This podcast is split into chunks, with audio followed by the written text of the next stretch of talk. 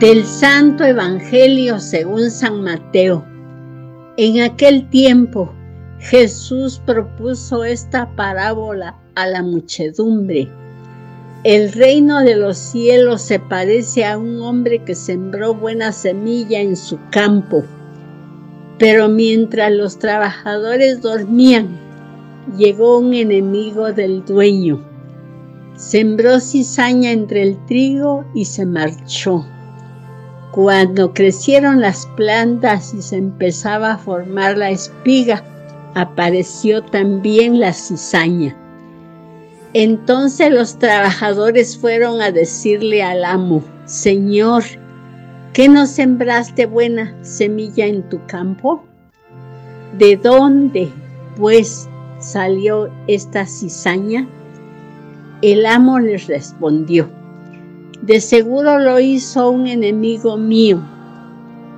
Ellos le dijeron, ¿quieres que vayamos a arrancarla? Pero él les contestó, no, no sea que al arrancar la cizaña arranquen también el trigo. Dejen que crezcan juntos hasta el tiempo de la cosecha y, cuando llegue la cosecha, diré a los tegadores, Arranquen primero la cizaña y átenla en gavillas para quemarla. Y luego almacenen el trigo en mi granero. Luego les propuso esta otra parábola. El reino de los cielos es semejante a la semilla de mostaza que un hombre siembra en un huerto. Ciertamente es la más pequeña de todas las semillas, pero cuando crece llega a ser más grande que las hortalizas y se convierte en un arbusto, de manera que los pájaros vienen y hacen su nido en las ramas. Les dijo también otra parábola. El reino de los cielos se parece a un poco de levadura que tomó una mujer y la mezcló con tres medidas de harina y toda la masa acabó por fermentar. Jesús decía a la muchedumbre todas estas cosas con parábolas y sin parábolas nada les decía para que se cumpliera lo que dijo el profeta. Abriré mi boca y les hablaré con parábolas. Anunciaré lo que estaba oculto desde la creación del mundo. Luego despidió a la multitud y se fue a su casa. Entonces se le acercaron sus discípulos y le dijeron, explícanos la parábola de la cizaña sembrada en el campo. Jesús les contestó, el sembrador de la buena semilla es el Hijo del Hombre. El campo es el mundo. La buena semilla son los ciudadanos del reino. Las cizañas son los partidarios del maligno. El enemigo que la siembra es el diablo. El tiempo de la cosecha es el fin del mundo y los segadores son los ángeles. Y así como recogen la cizaña y la queman en el fuego, así sucederá al fin del mundo.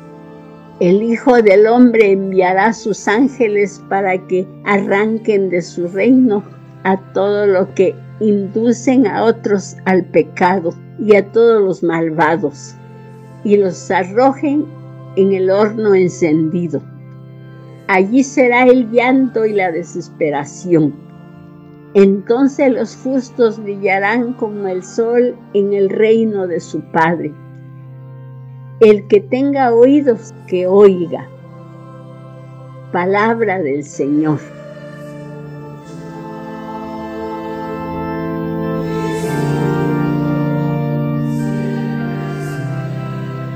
Dios ha sembrado la buena semilla de su palabra en todos nosotros que somos la arada del Señor.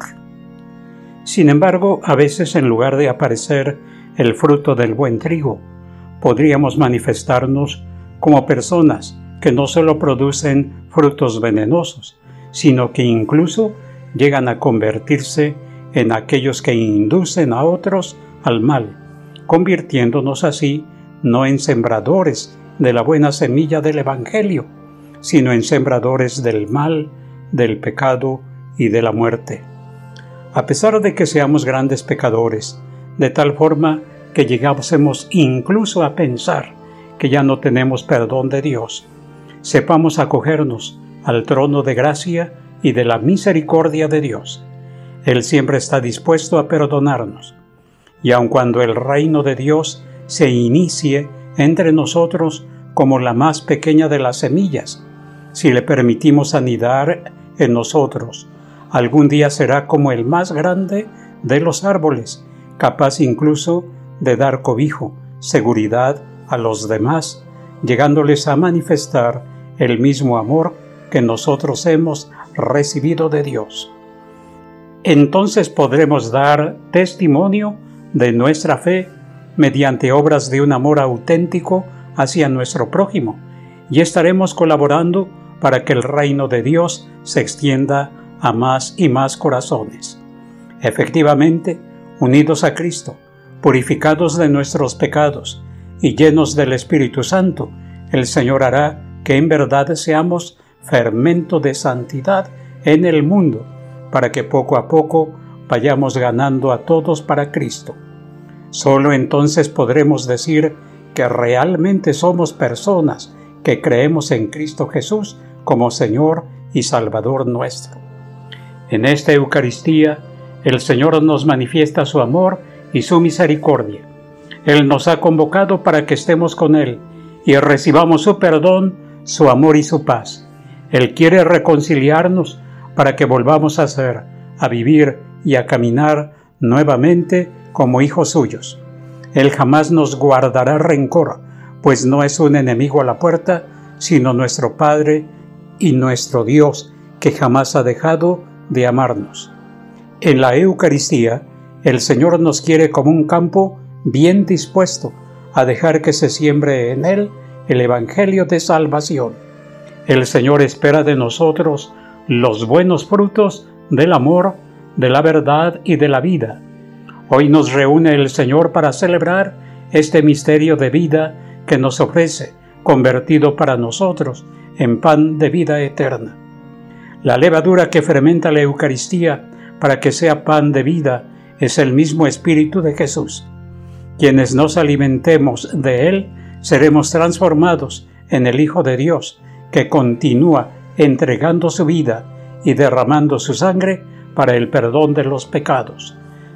Por eso, celebremos esta Eucaristía como iglesia y vivamos en el mundo como una iglesia convertida en el memorial salvífico del Señor para todos, de tal forma que todos encuentren en nosotros la paz, la seguridad y la alegría para sus vidas.